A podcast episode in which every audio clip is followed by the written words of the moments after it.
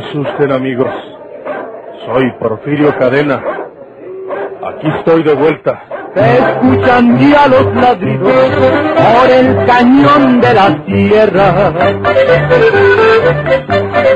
Ya comenzaron los tiros, vuelve Porfirio Cadena. ¡Vuelve Porfirio Cadena! Otra audaz y vigorosa serie campirana con el tortuoso bandido de la Sierra del Guajuco, Porfirio Cadena, el ojo de vidrio, del escritor norteño Don Rosendo Ocaña.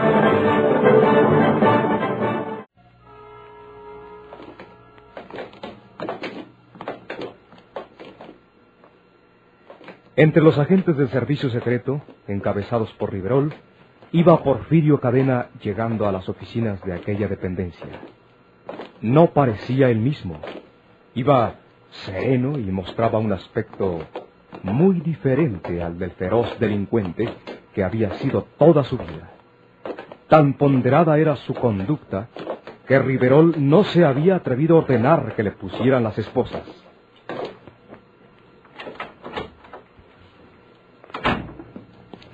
Aquí tiene usted a Porfirio, licenciado. Lo detuvimos en una casa de la municipalidad de Tacuba. En la casa de los padres adoptivos de mi hijo Alejandro, licenciado. Fui a visitarlo. Le dije al señor Riverol que no tiene por qué detenerme, pero quiso que lo acompañara con usted. Se le había considerado muerto después de la balacera en el puente de Colombia, Porfirio. Usted saltó al río, y aunque su cadáver no fue encontrado, parecía que se había hundido en los pantanos de la laguna. Ha dicho usted una balacera, licenciado, y así fue. En el puente de Colombia no hubo policía que me detuviera. Fui atacado en la oscuridad cuando cruzaba el puente. ¿Sabías que era la policía, Porfirio? No lo sabía. Y yo te grité que te entregaras. Tú sabías que era yo, porque me hablaste por mi nombre y tengo testigos que lo pronunciaste. No niego que conocí su voz y que dije su nombre, señor Riverol, pero no podía estar seguro que fuera usted un agente todavía, porque usted ha sido mi enemigo. Usted ha tenido interés personal en molestarme y hasta en matarme. Eso es mentira. Yo siempre he tratado de cumplir con mi deber. Tú no podías dudar que te hablara como autoridad en el puente de Colombia. ¿Es ahorita una autoridad? Estoy comisionado especialmente en este caso. Ah. Porfirio Cadena, el ojo de vidrio.com. ¿Quiere enseñarme su credencial y su placa de inspector del servicio secreto? No las tengo. Te digo que he sido comisionado especialmente para tu captura en este caso. Pues así como ahorita no es autoridad porque no tiene sus credenciales. También podía no serlo en el puente de Colombia, cuando me asaltaron usted y los otros hombres. ¿Te asaltamos? Se me acercó usted para arrestarme. Ya ibas cruzando el puente para el otro lado cuando te ordenamos que te detuvieras y te entregaras. Y en vez de eso no disparaste tu pistola. Pero usted no me habló para arrestarme. No se me acercó para detenerme como era su deber. Yo no podía saber que fuera usted un agente todavía. Usted era mi enemigo y yo tenía que cuidarme de que me asesinara. ¿Yo asesinarte? Pues ya mero lo conseguía. Mal herido me dejé que era al río y por poquito ahí quedo. Ibas huyendo. Iba pasando al otro lado de contrabando. De huida. No tenía por qué huir. Habías estrangulado a una mujer y esa mujer se llamaba Alicia Cueva. Yo no estrangulé a esa mujer. Mi abogado me prometió venir ahora a hablar con usted, licenciado. ¿Quién es su abogado? El licenciado Eustorgio Cantú. Ah, es verdad. El licenciado Estorgio Cantú estuvo aquí esta mañana para mostrarme una constancia judicial en el sentido de que la persona responsable de la muerte de Alicia Cueva fue una mujer, de acuerdo con el dictamen del legista. Entonces, ¿por qué se me perseguía y me balaceaban en el puente de Colombia? Yo estuve en el puente de Colombia, Porfirio. Hasta esa noche se le consideraba a usted responsable de esa muerte. Pero usted no sabía la segunda parte, licenciado. Entre el señor Riverol y mi enemigo Anastasio Ríos, un paisano que usted tiene que haber conocido, buscaron la manera de que se me achacara la muerte de Alicia Cueva. Mientes en lo que a mí respecta. Usted sabe que no miento. Tengo un testigo y usted sabe quién es. Y a ese hombre lo mandaron ustedes, usted y Anastasio Ríos, para que hablara conmigo con el pretexto de mi hijo Alejandro. Pero la verdad era que querían que les dijera dónde estaba alojada Alicia Cueva, para ir a matarla esa misma noche y que me echara la culpa a mí. Licenciado, Este hombre miente. Le digo que tengo un testigo que puede decir la verdad. Pero qué mejor testimonio que lo que ha hecho usted conmigo tratándome como a su enemigo personal. Dígame si no es verdad que sabiendo quién era el verdadero criminal en el caso de la señorita Ríos, se cayó la boca y dejó que a mí me echaran la culpa. Y dígame usted, señor licenciado, si con esos antecedentes no tenía razón para desconfiar de este señor Riverol, cuando en el puente de Colombia en la oscuridad me gritó que me entregara. Tuve miedo de ser asesinado por él y cuando me sentí herido me tiré al río. Qué casualidad que tuvieras miedo. Miedo de sus emboscadas de enemigo. Si usted fuera un policía honrado, yo hubiera preferido entregarme que tirarme de cabeza al río. No te valdrán tus argucias, Porfirio. Riverol, considere usted que ha terminado su comisión especial en este caso y... Licenciado, si no hubiera otro delito anterior cometido por este hombre, recuerde usted que en Laguna de Sánchez asesinó a un sacerdote y a su acólito. Déjenos solo, Riverol. Pero es que... Su comisión ha terminado. Debe saber usted que el licenciado Eustorgio Cantú de Monterrey me mostró esta mañana también las constancias procesales de que el padre Cirilo Pérez murió de muerte natural, según los médicos legistas, al exhumar sus restos. Y respecto al sacristán Victorio Perales, fue muerto por un sujeto llamado Protasio Muñoz, que ya está detenido en Monterrey. ¿Es verdad eso, licenciado? Le digo a usted que se me mostraron las constancias procesales autorizadas. Entonces... Déjeme el asunto a mí, Riverol. Puede retirarse. Pero no se vaya de las oficinas porque tengo que hablarle. Sí, licenciado.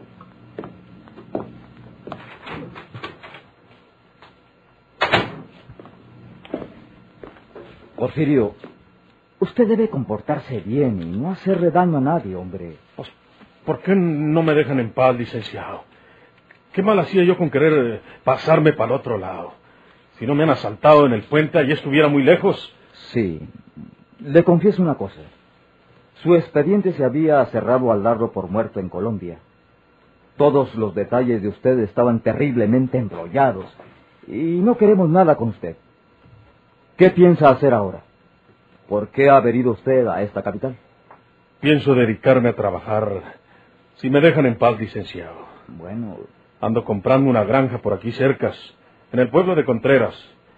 Me la vende Alonso Rodríguez por si usted quiere investigar el asunto. Voy a vivir con mi hijo Alejandro en esa propiedad, sin molestar a nadie, pero que la policía, o más bien dicho, el señor Riverol no me moleste a mí. nadie lo molestará. Pero lo vamos a vigilar discretamente, Porfirio, hasta asegurarnos que se porta bien. Que no sea por medio de Riverol. No, no, no, señor. Ella no tiene nada que ver con la policía secreta. Puede retirarse.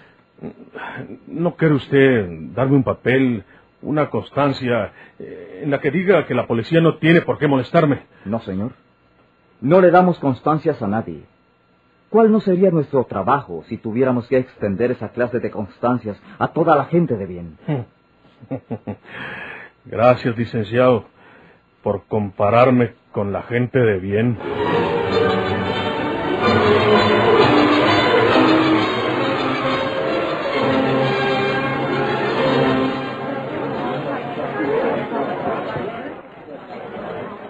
A la entrada de la fuente de sodas donde solía reunirse con Silvia, el joven Alejandro se detuvo un momento, buscando en el interior, a través de los enormes cristales, la figurita de su amiga, hasta que la descubrió sentada en una mesa con Armando Cervantes. No me separaré de ella hasta que nos quedemos solos, y entonces le diré la verdad. Si pongo cualquier pretexto, no me dejará renunciar a mi empleo. Pero si le digo que soy hijo de Porfirio Cadena, el ojo de vidrio, no querrá saber nada más de mí. Esto es lo que tengo que hacer. Para mañana se hará el escándalo. Los periódicos publicarán que detuvieron a Porfirio Cadena, que está en la prisión, que lo mandan a las Islas Marías. Y si dicen la dirección de la casa donde lo detuvieron, Silvia sabrá que es donde yo vivo con mi padre. No queda más remedio que decirle la verdad ahora mismo. Está con el cajero ese. Creo que se llama Armando. Pero cuando nos quedemos solos, le digo la verdad. ¿Interrumpo? Hola, Alejandro. Al contrario, bienvenido. Siéntate. Armando ya lo conoces porque es compañero de trabajo, aunque tú todavía no los conoces a todos. Eh, ya lo conozco. Para servirle. ¿Quieres tomar algo? No, gracias. Es que, que pasé por aquí y me fijé a ver si estabas. Y llegué a saludarte. A lo mejor ustedes estaban hablando. de- No, no, no. Nada de eso que usted se imagina, compañero. Eh, ¿Cómo me dijiste que se apellida? Ruiz. Se llama Alejandro Ruiz. Para servirle. Eh, gracias. Eh, pues no, no hay nada de lo que usted supone, compañero Ruiz. Porque esta mujercita es impenetrable como la roca y fría como el hielo. Así habla él. Eh, claro que yo tengo la paciencia del picapedrero y confío en taladrar esa roca. Y con el fuego de mi amor ardiente espero derretir ese témpano de hielo que lleva en el pecho. Eso mismo que le oyes decirme a mí, se los dice a todas las muchachas con quienes conversa. Y todas resultan rocas impenetrables y témpanos de hielo. Porque ya saben que se trata de un disco bastante rayado. Embusterilla. Tú sabes que tu caso no es el de todas. Pero fundiéndolo entre los demás, te sirve para darme carpetazo. Bueno, eh, yo voy a pagar la cuenta. No se preocupen por el gasto hasta el momento. Adiós, encanto. Y ha sido un placer saludarlo, compañero Ruiz. Gracias. Hasta luego, Armando. ¿De veras no quieres tomar nada? Nada. Entonces nos vamos. Espera que se vaya Armando. ¿Por qué? Porque quiero hablarte de algo. Entonces me lo dirás por el camino. No, Silvia. Es que me urge estar en casa. Ya Armando pagó y se marchó. Mientras llegamos a donde tú tomas tu camión y yo el mío, me dices todo lo que quieras. Vámonos. Caminaron deprisa hasta el crucero donde estaba la parada de omnibuses, porque Silvia tenía que tomar un Santa María y Alejandro un Tacuba. Claro que para el muchacho era penoso y complicado decirle, soy hijo de Porfirio Cadena, el ojo de vidrio, pero tenía que hacerlo ya cuando estuvieran en el crucero. ¿De qué se trata? Ándale, porque si viene mi camión te dejo con la palabra en la boca. Voy a decirte una cosa muy grave y que, que me da mucha pena decirlo. Pero no hay otro remedio. Pero antes quiero pedirte que me perdones, Silvia. ¿Dinero? No, De veras. Si tienes algún apuro, puedes hablarme con confianza. Yo no tengo mucho dinero, pero... no, no se trata de eso, Silvia. Anticipadamente quiero que me perdones porque te lo voy a decir y te dejo. Me da mucha pena, Silvia. Esa es la verdad. Me asustas, hombre. Eh, yo, yo, Silvia. Eh, ¿Qué tal, hijo? Eh, señor. Eh, Si vas para la casa, vente conmigo para tomar un libre en el sitio de la otra esquina. Porque los camiones se tardan mucho. Sí, señor. Eh, Vamos. Eh, Silvia, eh, lo que te iba a decir no tiene ninguna importancia. Luego hablaremos. Adiós. ¿Qué le pasará? Me iba a decir algo muy grave y luego dice que no tiene importancia. ¿Ese señor será su padre? Él le dijo, hijo, pero Alejandro le dijo, señor. Ah, olvidaba que es su padre adoptivo. Tal vez por eso le llama señor. ¡Oh! Allá viene el Santa María.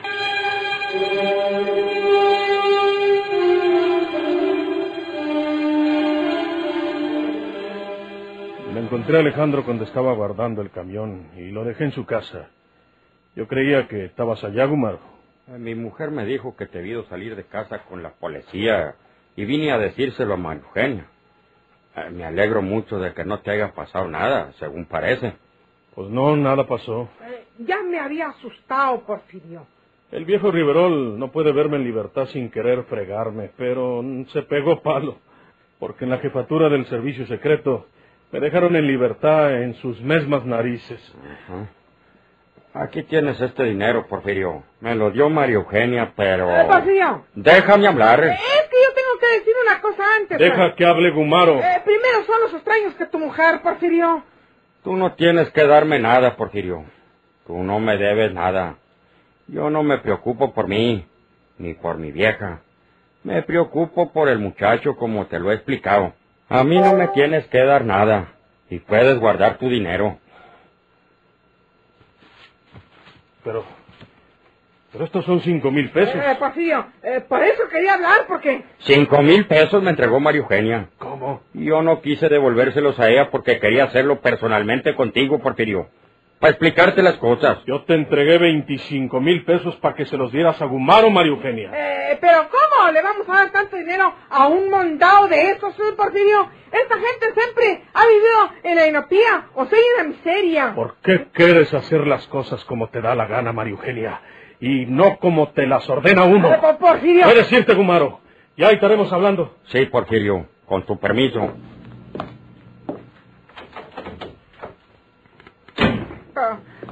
Pa- Porfirio. ¿Por qué haces las cosas al contrario de como uno te las ordena, María Eugenia? Porfirio. ¡No, Porfirio! ¿Por qué? ¡Ay! ¡Pégame, Porfirio! ¡Pégame todo lo que quieras! Porque quiero estar siempre contigo. Y dicen que los golpes ingren. Un día de estos te voy a matar a golpes. Y soy capaz de salirme de la sepultura para venir a seguirte, mondao.